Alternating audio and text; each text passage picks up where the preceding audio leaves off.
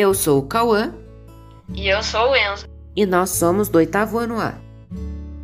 Discriminações. A discriminação ocorre atualmente, mas isso não pode ser normal. Independente do local ou classe social, deve haver respeito igualmente. Uma discriminação que já havia antigamente é a chamada discriminação racial. Mesmo a cor de todos não sendo igual, tem que existir respeito independentemente. Se é cada um que escolhe sua religião para acreditar, é porque todas as religiões estão certas. Então ninguém tem o direito de discriminar. As discriminações não são corretas. Todos têm o direito de opinar. Para isso, todos devem estar de mentes abertas. Como isso ainda pode existir? Quando vai acabar, o tempo passa e só vem a derrubar. Teremos que desistir? Discriminação racial é crime. Temos que persistir?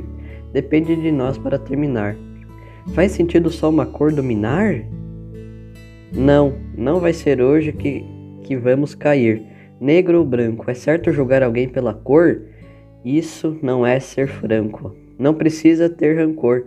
Vamos aguentar o tranco? Não julgue alguém pela cor, precisamos ter amor.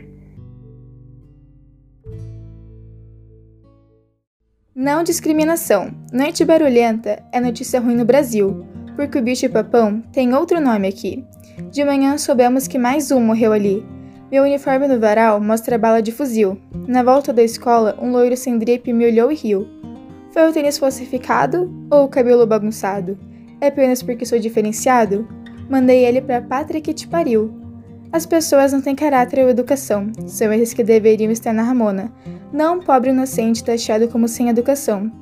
Com a discriminação, a lei não se importa, é mal vacilona. Afinal, o artigo 157 e 33 são o centro da atenção, mas o artigo 20 deixa-me escondido debaixo da lona. A pessoa que vive com a escura ignorância é a mesma que a ingênua, é aquela que segue uma linha estrênua. E essa ingenuidade mascara uma vida cheia de discrepância. Essas pessoas que seguem esse caminho se estreitam em pensamentos frívolos. Essas pessoas se tornam pupilos e machucam todos que lhe rejeitam. É um labirinto que se estende infinitamente, todos perdidos nessa diferença cinza e mínima, em um racismo em que vai escalando gradativamente. Em um mundo onde a infelicidade queima, aprendem pela cor da pele empiricamente, acreditam numa imperfeição extrema.